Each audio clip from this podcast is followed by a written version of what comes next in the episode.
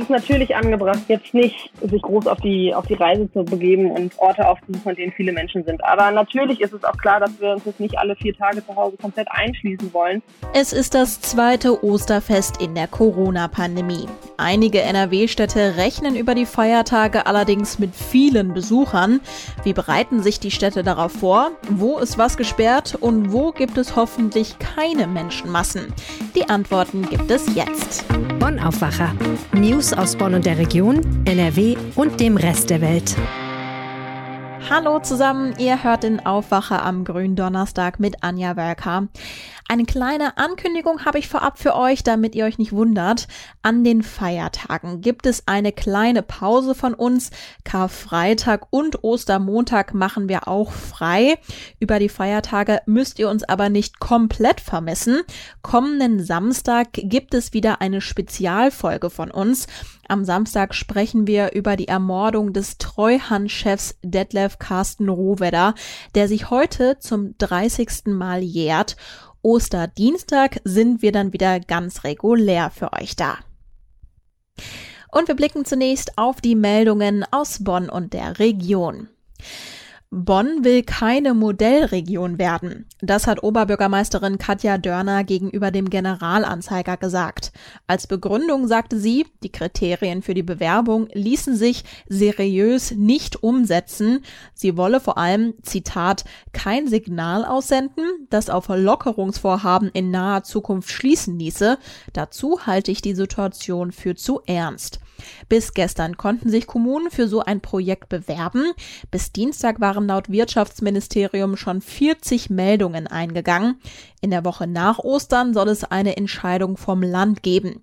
In den Modellregionen sollen Schritte für Öffnungen getestet werden. Das könnte zum Beispiel ein Kinobesuch sein nach Vorlage eines negativen Schnelltests.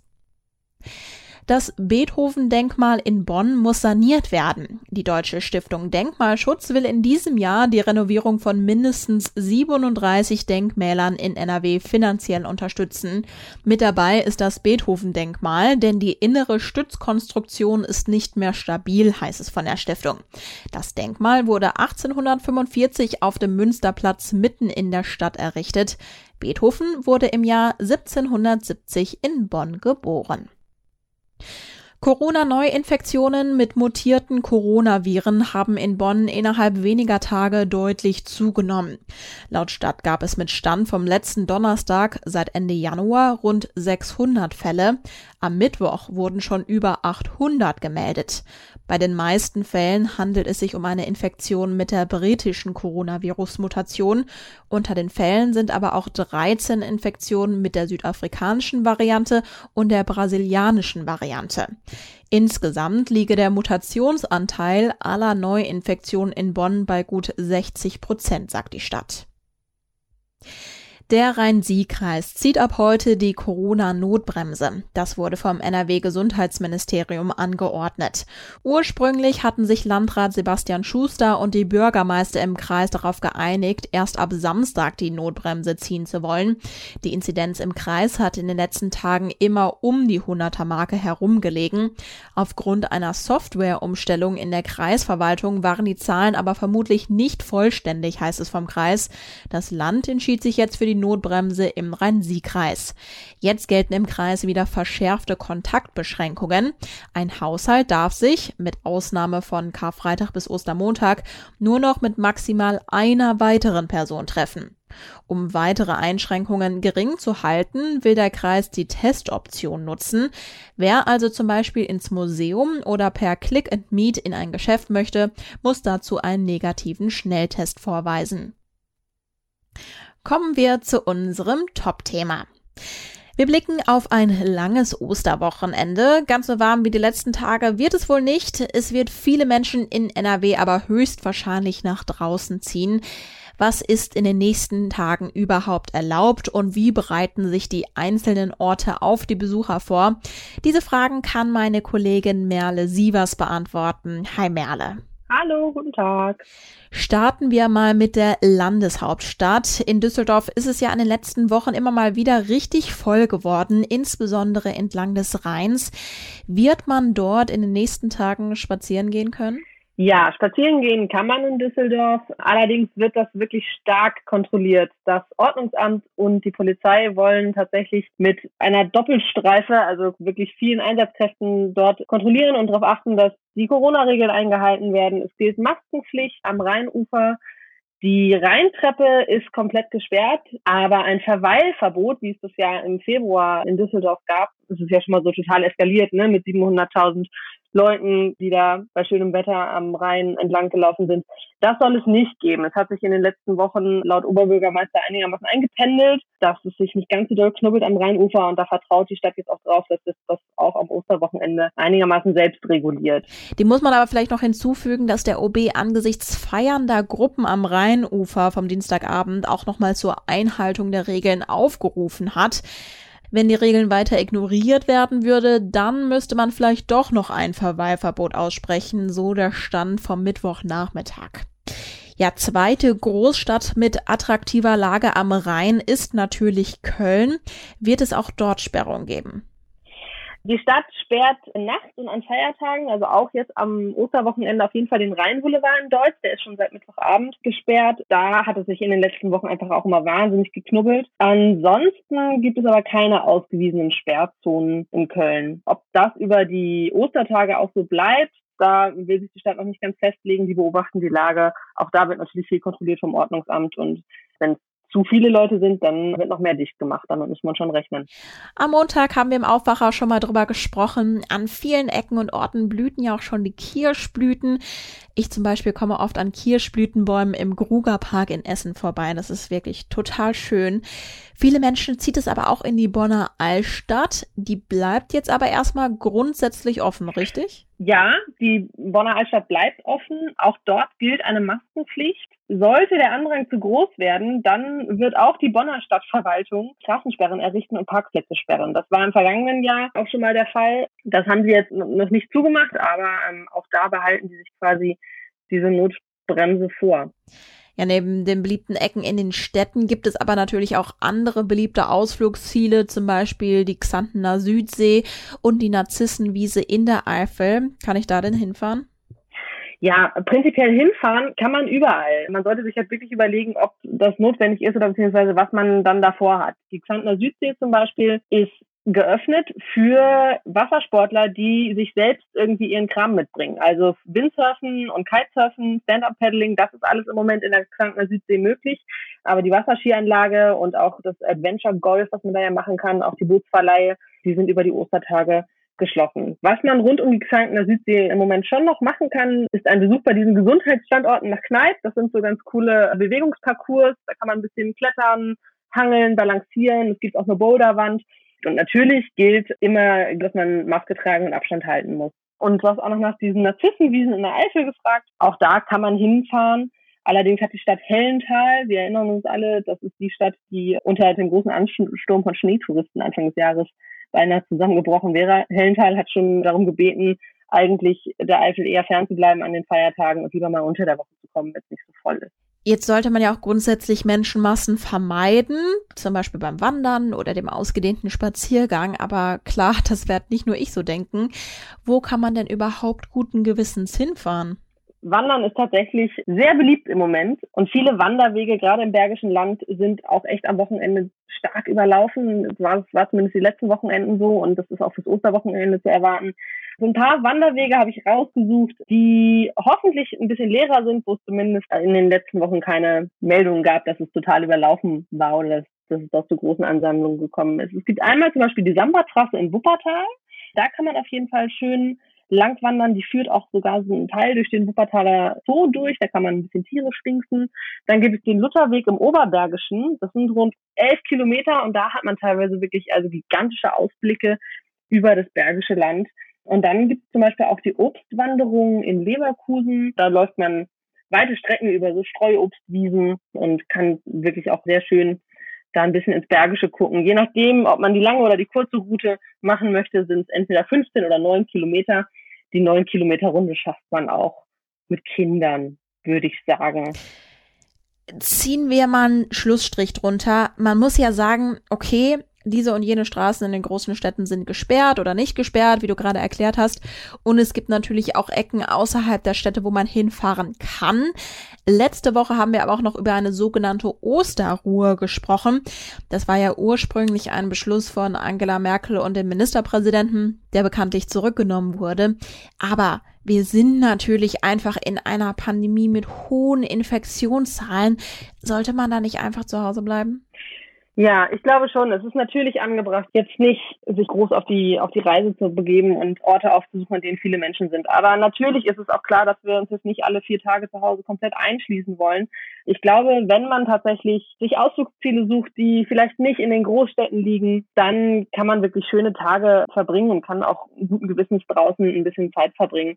Mein Eindruck bei der Recherche war insgesamt, dass tatsächlich in den Großstädten am Rhein sehr viel kontrolliert wird. In Düsseldorf, Köln, auch in Bonn sind die Ordnungsämter schon sehr angespannt und harren ein bisschen ob der Dinge, die da kommen. In den kleineren Städten am Rhein hatte ich den Eindruck, ist man ein bisschen entspannter und rechnet natürlich auch mit Ostertouristen, aber hat jetzt nicht, ja, beispielsweise schon Sperrungen irgendwie vorbereitet. Also, ne, zum Beispiel auch in Rees gibt es wirklich schöne Rheinpromenaden am Niederrhein. Da ist es vielleicht nicht ganz so voll wie in den Großstädten. Danke dir, Merle, für die Infos und einen Übersichtsartikel packe ich euch außerdem in die Show Notes.